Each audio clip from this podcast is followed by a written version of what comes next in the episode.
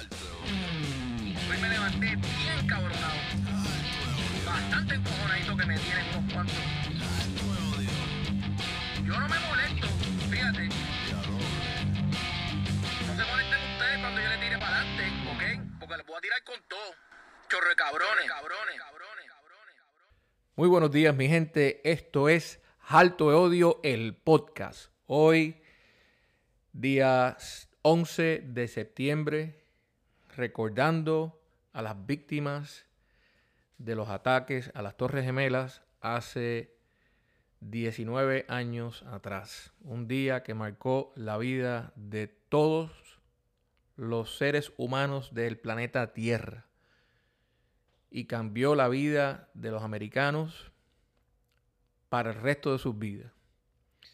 Y es un día donde más de 3.500 personas perecieron antes de las 10 de la mañana de ese día que se levantaron a trabajar sin saber lo que iba a suceder en las manos del terror. Así que diciendo eso y esperando que una cosa como esa jamás y nunca vuelva a pasar en nuestro planeta Tierra, continuamos con harto de odio.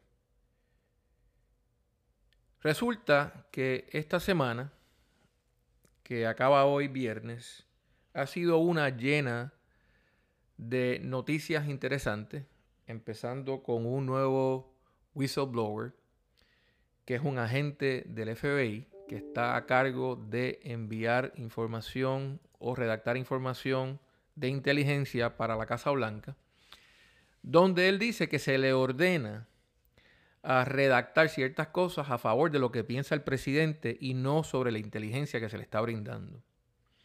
Eso en nada nos debe sorprender porque como sabemos este es el presidente más pendejo de la historia y todo lo acomoda para sí. Así que si los rusos están interviniendo, pues eso no le conviene. No, vamos a, vamos a buscar este otro tema. Vamos a hablar sobre China. Ese es el, ese es el enemigo. Olvídense de Rusia. Este presidente es un experto haciendo esa mierda. Y los pendejos que lo siguen, como el mamahuevo de Eric Balaguer, que todos los días me dicen, ah, este, si ese es tu argumento, mamao. Ese no es mi argumento, esa es la realidad. Lo que pasa es que ustedes viven pegados a Fox News y alejados de la realidad y de la verdad. Viven en una fantasía. Cuando el presidente se reúne con Bob Woodward, sin ningún tipo de ayudante ni consejero de Casa Blanca en un one-on-one. Y este presidente sabemos que le encanta presumir de mierdas que no tienen. Y le encanta hacer comentarios pendejos que no tienen que hacer. Revela información secreta militar que solamente él tiene y sabe sobre nuevos armamentos que tiene Estados Unidos y una bomba nuclear y mierdas que nadie le interesa y que no tiene que estar hablando y ciertamente no es pepitarlas para el frente para que un reportero las ponga, a, las exponga y nuestros enemigos sepan lo que, la, capacidad que tenemos. Es que es un morón, es un fucking morón, porque no hay otra forma de explicarlo. Así que, sin contar, por supuesto, lo que hablamos este, en el día de ayer sobre eh, el coronavirus, que ya sabemos que el tipo se lo pasó por los cojones, sabía lo mortal que era y lo decidió hacer downplay y seguir que la gente siguieran infectándose sin ningún tipo de problema y el resultado son los 190 mil muertos al día de hoy. También fue una conferencia de prensa que tuvo el presidente con respecto al medio ambiente. Es, un, chiste, en realidad esto es un chiste.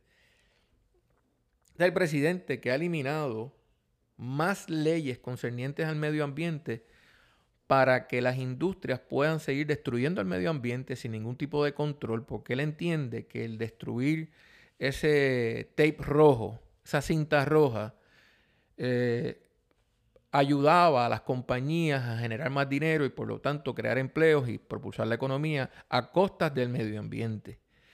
Eso lo saben ustedes.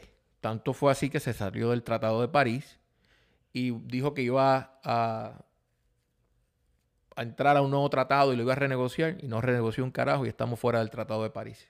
El país más contaminante de todo el universo, que somos nosotros los americanos, estamos fuera del Tratado de París con respecto al medio ambiente. Y este come mierda dice que ha hecho mucho por el medio ambiente. Cuando dice que los huracanes son un hoax, que el medio ambiente es un hoax, que, que Florida se está inundando es un hoax.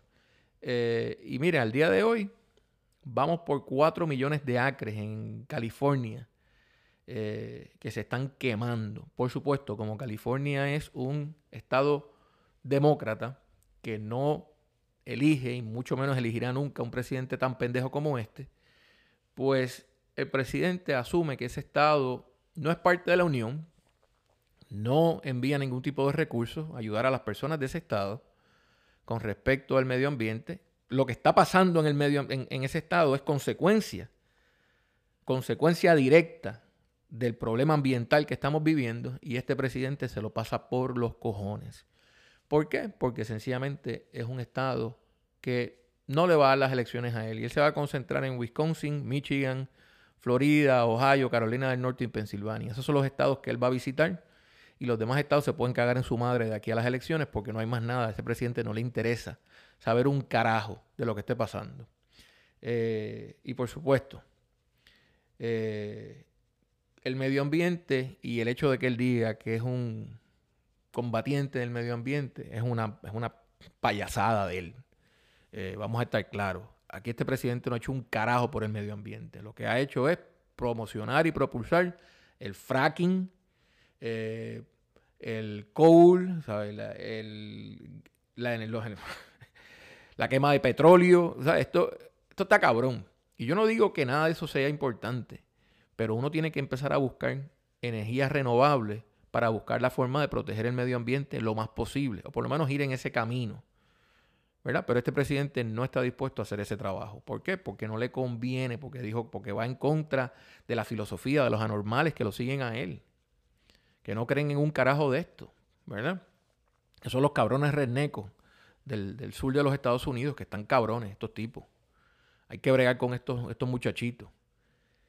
Y por último, el Premio Nobel de la Paz, un come mierda neonazi de ultraderecha en Noruega, se le ocurrió nominar al presidente. ¿Por qué? Pues como ya Obama tiene un Premio Nobel de la Paz, pues ¿por qué supuestamente, por qué, por qué Trump no puede tener uno también? Si él se lo merece. Como él dijo, yo me merezco el Premio Nobel de la Paz también, yo he hecho mucho por la paz. Y la realidad es que este presidente, yo siempre lo he dicho, le ha huido a... Eh, combatir bélicamente con otros países y entrar en otras nuevas guerras. Hay que dársela. Eh, pero de ahí al Premio Nobel de la Paz va un largo trecho. ¿Y por qué va un largo trecho?